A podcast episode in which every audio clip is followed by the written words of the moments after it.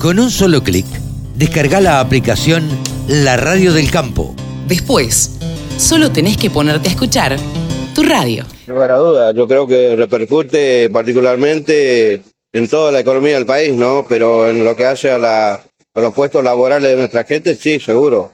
Porque particularmente en aquellas actividades que son de temporada, ¿no?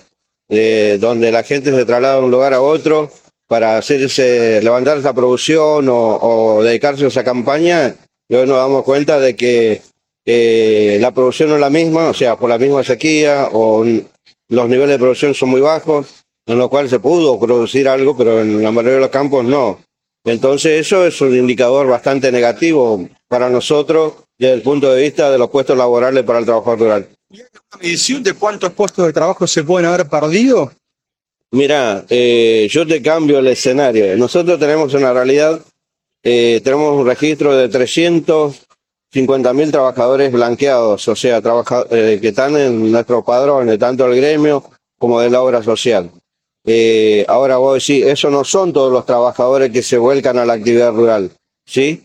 La actividad rural se estima de que estamos arriba del millón de trabajadores, quiere decir que tenés una franja, un 65, un 70% de trabajadores que no están declarados, o sea, están, no están en el mercado formal de trabajo.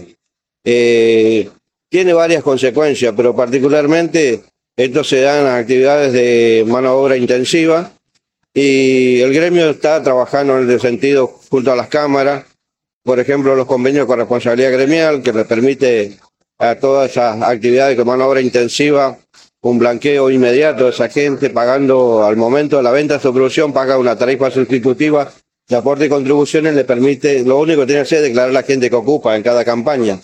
Entonces, esto facilita las cosas y el trabajador puede insertarse en el mercado, en el, marco de la seguridad social que tiene un trabajador.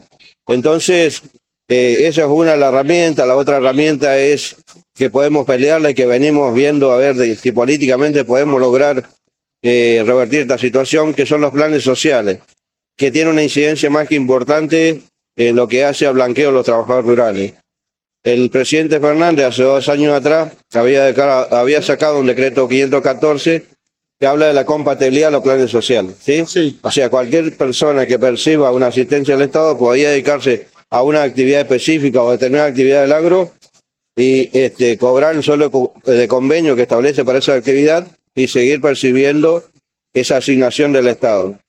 Eh, ahora, eso no, la, cuando reglamenta ese decreto, eh, se han dejado afuera parte de la, de la asistencia que tenía el Estado de esa familia o ese trabajador y no ha, no ha tenido el efecto que ha tenido que tiene que tener. Ahora, si realmente nosotros logramos que políticamente se dé la compatibilidad de los planes sociales para esa gente que hoy está bajo la asistencia del Estado, eh, te puedo decir que el 70%, que es el número que tengo de trabajo negro en el campo, se puede reducir prácticamente a la mitad.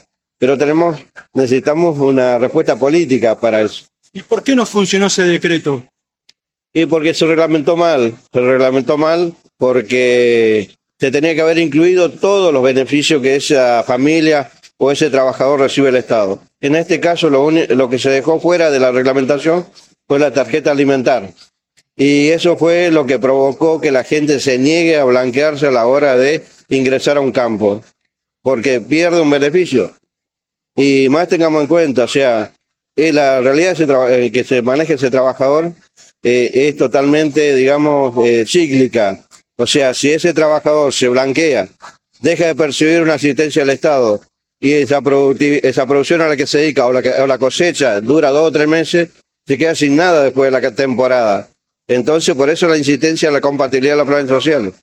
Vuelvo a repetir, depende de una decisión política del Estado, ¿sí? Y que nosotros, como gremio, venimos solicitando junto a las entidades del agro. Sumate.